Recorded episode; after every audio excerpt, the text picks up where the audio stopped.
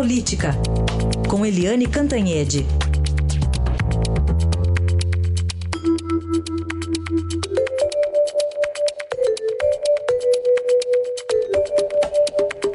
Eliane Cantanhede, olá, bom dia, tudo bem com você, Eliane? Bom dia, Manuel, bom dia, ouvintes. Ontem você já tinha cantado a bola e a ficha foi ficando ainda mais complicada da nova ministra do Trabalho, é isso, Eliane? É, a nova ministra do Trabalho, a famosíssima deputada é, Cristiane Brasil, ela nem tomou posse ainda, o nome já saiu no Diário Oficial da União e já está dando o que falar, e vai dar muito o que falar. E aí a gente faz um balanço. O que que quem que ficou feliz com essa nomeação dessa deputada Cristiane Brasil para o Ministério do Trabalho? Vamos pela ordem. A própria deputada, né, que se disse empoderada, né, vai ser ministra, né?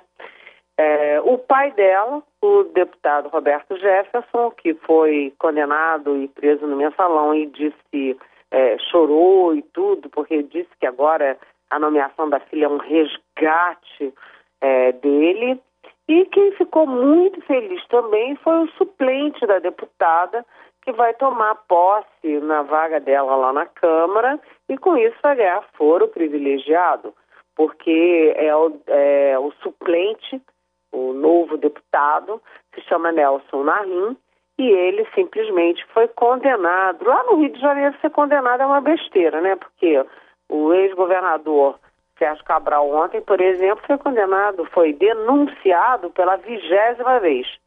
Sérgio Cabral agora é, tem o troféu de o mais denunciado do planeta. São 20 denúncias. O ex-governador Garotinho e a mulher dele, a Rosinha Garotinho, que também foi governadora, eles também é, foram aí é, presos, andaram passando um tempo aí na cadeia por crime eleitoral. Mas o, o novo deputado que vai ficar no lugar da Cristiane Brasil, o Nelson Marim, ele é um pouquinho mais complicado. Por quê?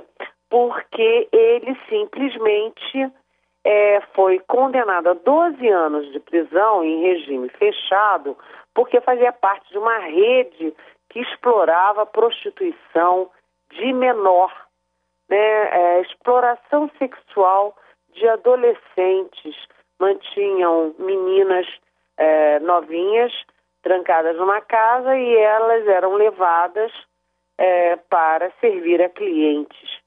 Então isso é uma coisa sim, né, aterrorizante. Parece que a gente está num pesadelo.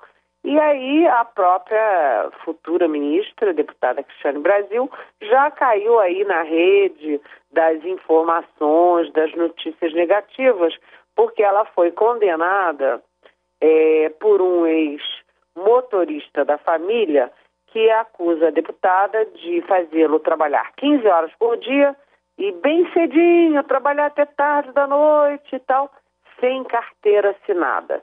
Isso já seria meio, vamos dizer assim, no mínimo, vamos dizer que é um vexame para o cidadão comum, ter um funcionário que trabalha essas horas todas e que, além de tudo, não segue a lei de ter carteira assinada. Mas para uma futura ministra do Trabalho, convenhamos, é, é, é, vamos ser elegantes, vamos dizer que fica feio, não é? é verdade.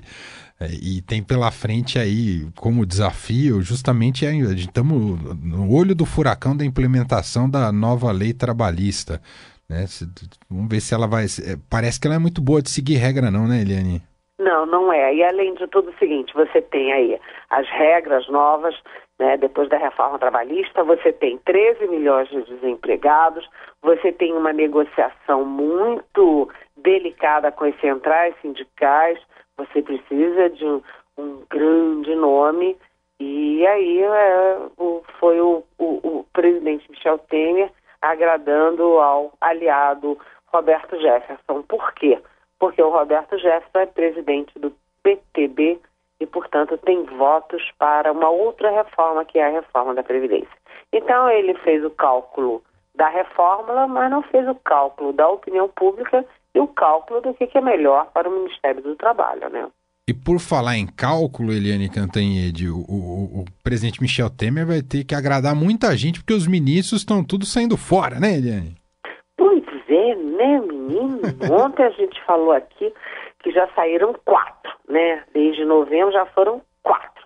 Mas tem mais aí uns 13, né? É, cada hora essa lista muda, mas a gente estima que sejam 13 o número cabalístico, o número de ministros que vão sair para se candidatar é, às eleições de outubro. E aí esses ministros, né, têm até 6 de abril para se desincompatibilizar para poder concorrer, né? A lei obriga que eles não tenham cargo no executivo é, seis meses antes da eleição. Então eles têm que sair.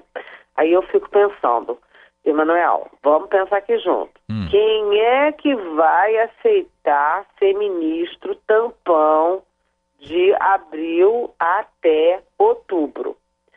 É, quem vai concorrer às eleições não pode.